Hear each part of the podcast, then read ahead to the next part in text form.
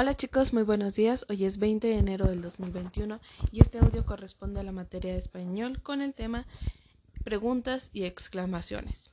Ya estuvimos trabajando el día eh, lunes sobre cuáles eran las interrogativas y cuáles eran las oraciones exclamativas.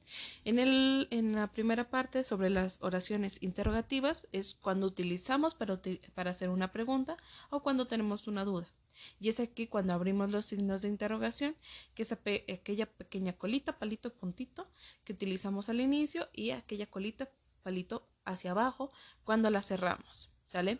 Y en el caso de las oraciones exclamativas es cuando queremos dar alguna emoción, como ¡Ay! Ángel Uciel está aprendiendo mucho durante el ciclo 2020-2021. O ¡Ay! Eh, David Mateo se encuentra en la Sierra de Guerrero. ¡Qué bueno! Entonces aquí es cuando nosotros expresamos alegría, emoción, sorpresa, dolor, admiración, entre otras cuestiones. ¿Sale? Entonces, interrogativas para preguntas y oraciones exclamativas para decir alguna emoción. En este caso, lo que van a estar realizando el día de hoy en su cuadernillo de trabajo es la actividad número 6, es la que van a estar dando respuesta el día de hoy que dice completa las oraciones con las palabras del recuadro. ¿Cuáles son estas palabras del recuadro? Se las menciono para que David también las escuche. Es quién, dónde, cuánto, qué, cuándo y por qué. ¿Sale? Recuerden el por qué va separado cuando lo vamos a escribir para una pregunta. Y como podrán escuchar, estamos utilizando las oraciones interrogativas que son para pregunta. Entonces, para esta ocasión, les voy a estar mandando David las oraciones a su mamá para que las pueda completar. Son mm, seis oraciones que les estarán dando respuesta a ustedes. Por ejemplo, la primera dice, espacio. Puede hacer el jugador. Aquí, ¿cuál correspondería? ¿Quién puede hacer el jugador? ¿Dónde puede hacer el jugador?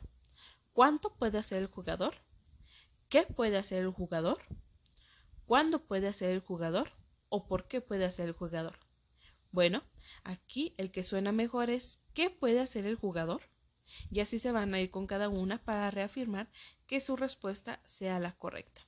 La segunda actividad que van a estar realizando el día de hoy es eh, convertir las oraciones que se encuentran ahí en, en exclamaciones. ¿Qué quiere decir? Pues las van a colocar con su signo de admiración, ¿sale? Porque estamos dando eh, respuesta hacia lo que es palabras, bueno, oraciones que expresan emociones. Eh, entonces eso es lo que van a estar realizando. Van a colocar las oraciones en una forma de exclamación, colocando al principio y al final su signo de interrogación. ¿Sale? Eh, entonces eso es lo que vamos a estar realizando digo, de, su signo de exclamación. Entonces eso es lo que vamos a estar realizando el día de hoy. Diviértanse mucho y cualquier duda estoy a sus órdenes.